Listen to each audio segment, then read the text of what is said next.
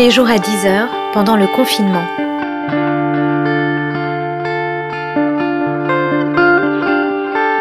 Journal de la peste par Aurélie Ruby.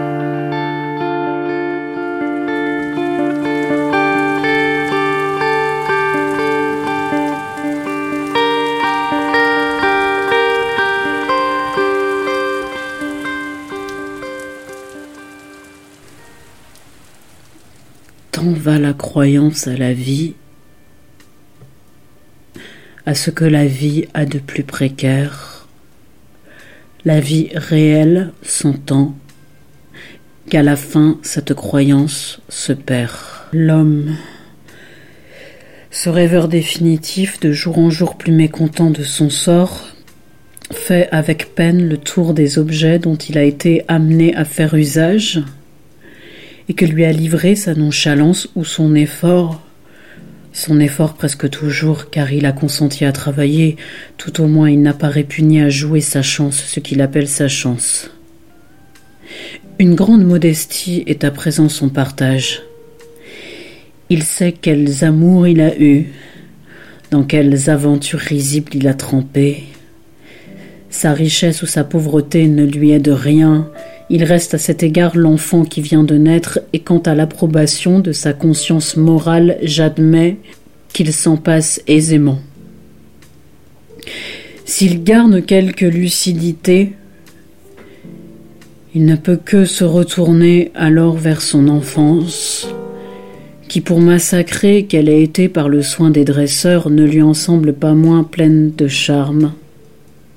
Là, l'absence de toute rigueur, comme lui laisse la perspective de plusieurs vies menées à la fois, il s'enracine dans cette illusion, il ne veut plus connaître que la facilité momentanée, extrême, de toute chose. Chaque matin des enfants partent sans inquiétude. Tout est prêt. Les pires conditions matérielles sont excellentes les bois sont blancs ou noirs, on ne dormira jamais. Mais il est vrai qu'on ne saurait aller si loin. Il ne s'agit pas seulement de la distance. Les menaces s'accumulent, on cède, on abandonne une part du terrain à conquérir. Cette imagination qui n'admet pas de bornes, on ne lui permet plus de s'exercer que selon les lois d'une utilité arbitraire. Elle est incapable d'assumer longtemps ce rôle inférieur, et aux environs de la vingtième année préfère en général abandonner l'homme à son destin sans lumière.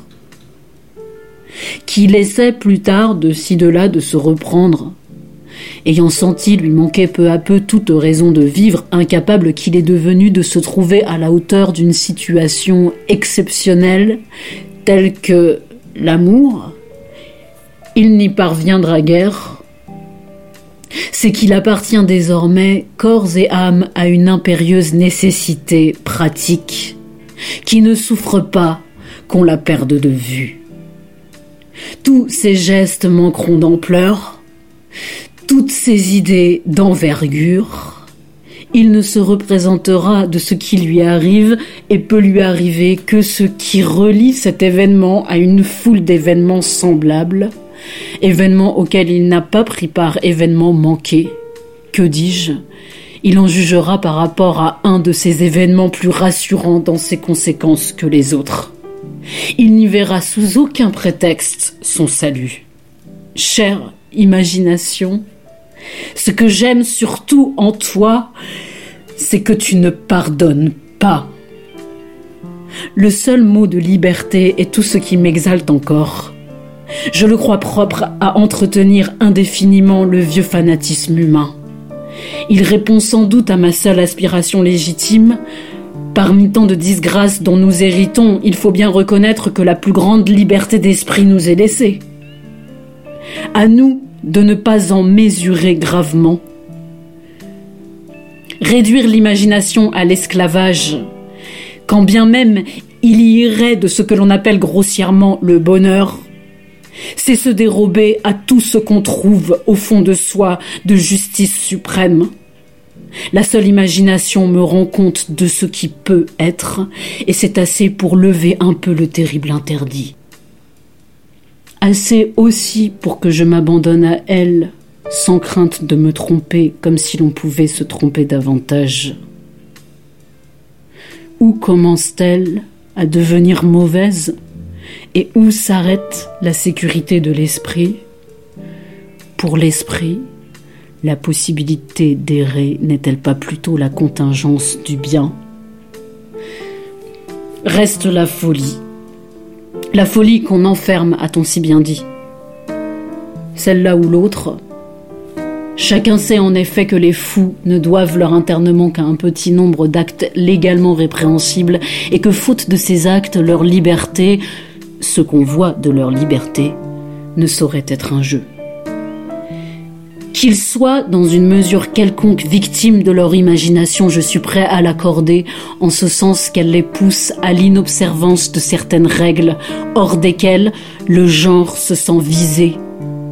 Ce que tout homme est payé pour savoir mais le profond détachement dont ils témoignent à l'égard de la critique que nous portons sur eux, voire des corrections diverses qui leur sont infligées, permet de supposer qu'ils puisent un grand réconfort dans leur imagination, qu'ils goûtent assez leur délire pour supporter qu'il ne soit valable que pour eux. Et de fait, les hallucinations les illusions, etc., ne sont pas une source de jouissance négligeable. Les confidences des fous, je passerai ma vie à les provoquer. Ce n'est pas la crainte de la folie qui nous forcera à laisser en berne le drapeau de l'imagination.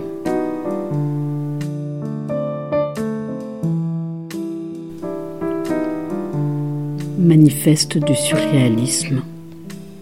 André Breton, 1924.